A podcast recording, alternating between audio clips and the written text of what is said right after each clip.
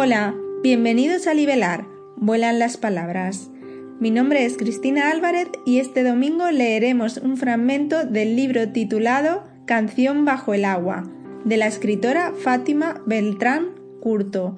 Que lo disfrutéis y recuerden que podéis suscribiros a la página web libelar.com. Aquel mes de noviembre de 1945 ardía en la chimenea de la casa reconstruida que habitaba la ya anciana doña Agripina Cisneros junto a su hija mayor, la marchitada Úrsula Ferlosio, el último intento fallido de pierna ortopédica que Ladio había tallado con sus propias manos para Leonora Cardenal, haría casi seis años. Úrsula echó la frustrada prótesis de pino a la lumbre con un asomo de mala baba que no lograba contener a pesar de sus esmerados esfuerzos por disimularlo. Qué ganas tenía de quemarlas todas, ni se lo imagina, madre. El mal cuerpo que me ponía ver tanta pata de palo amontonada durante años allí, apiñadas, formando un siniestro montículo, como si esto fuese una ermita repleta de exvotos, pero sin presupuesto para unos buenos cirios. No sé para qué me esfuerzo hablándole, madre. Rara vez me contesta, y si lo hace, me dice cosas incomprensibles que no tienen ningún sentido, ni pies ni cabeza, y me malhumora más.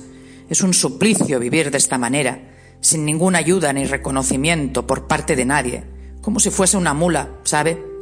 En mala hora nací mujer. ¿De qué me ha servido? Dígame. Para al final quedarme sola y limpiar su mierda. Para eso y para nada más. Eladio sí ha hecho su vida. Hasta Eleonora Cardenal ha logrado hacerla, y eso que se quedó tullida, sin pierna y sin ojo cuando el bombardeo del pueblo.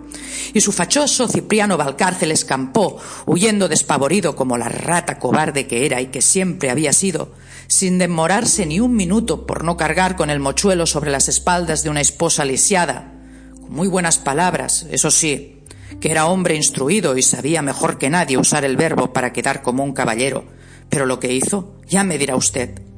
La desechó como si fuese una fruta llena de gusanos, inservible para ser comida. Y tras aquella humillación, Eleonora se quedó más mutilada que cuando la tuvieron que amputar la pierna por debajo de la rodilla y perdió el ojo, aunque de su boca, todo sea dicho, no salió ni un solo reproche para el ingeniero sinvergüenza. Pero en sus adentros más profundos se quedaron enclavados todos los temores y los complejos de saberse una inválida y una inútil. Y esto ha sido todo por hoy. Recuerda que pueden enviar sus textos o audios a podcast.libelar.com. El próximo domingo nos encontraremos en un nuevo episodio de Liberar. Vuelan las palabras.